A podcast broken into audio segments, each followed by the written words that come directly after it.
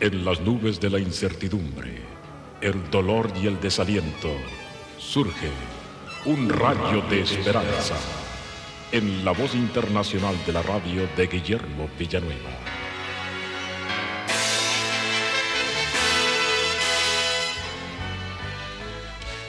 Había un joven muy triste que estaba sentado en el parque. Mi amigo que es cristiano se detuvo y le preguntó que qué le sucedía si le podía ayudar en algo. El joven le dijo que estaba muy triste porque el padre de su novia lo quería matar. Mi amigo quedó muy sorprendido por eso y le preguntó que cuál era la razón.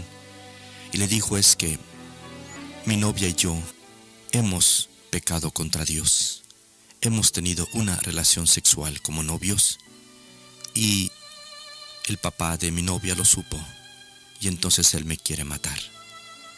Pero el joven respondió, lo que más me duele sobre todas las cosas no es tanto que el padre de ella me quiera matar, sino el haber pecado con mi propia novia. Qué tremendo es tener una conciencia culpable, mi amigo. Y como en estos casos, algo en cierta forma irremediable. Por eso el Señor nos dice en su bendita palabra, en Proverbios capítulo 5, versículo 20, ¿y por qué, hijo mío, andarás ciego con la mujer ajena y abrazarás el seno de la extraña? El Señor habla aquí acerca de la mujer extraña. Especialmente quiero dirigirme a los novios o aquellos que algún día tendrán novio o novia un joven o una señorita que todavía no están casados, entonces la joven o el joven se convierten en personas extrañas. Es decir, el Señor les llama extraños hasta que llegan a casarse. Por eso el Señor nos dice, ¿por qué, hijo mío, andarás ciego con la mujer ajena y abrazarás el seno de la extraña? Cuando la novia se convierte en esposa, entonces deja de ser la mujer extraña. Y el Señor por eso está advirtiendo a los jóvenes y a las señoritas de que eviten ese tipo de vida que puede traer consecuencias funestas. El noviazgo debe de ser un noviazgo moral. La moral es la ciencia que nos enseña las reglas para hacer el bien y evitar el mal.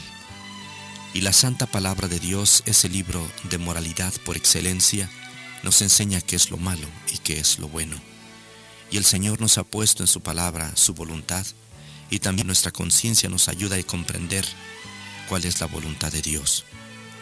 Por eso el Señor quiere que tengamos mucho cuidado con las manifestaciones, las caricias en el noviazgo. Un amigo mío dijo estas palabras. La primera vez que yo besé a mi esposa fue cuando me casé con ella. Quizá en estos días, en estos años, esto parecería algo extraño, e increíble, pero él lo que quiso hacer fue protegerse y protegerla hasta el matrimonio, y es un matrimonio muy feliz. Por eso, querido joven y señorita, cuida tu vida, evita la inmoralidad, cuida tus caricias impropias y aguarda y espera hasta el día del casamiento. Y si tú, mi querido amigo o amiga, has pecado contra Dios, quiero decirte que hay perdón en Jesucristo.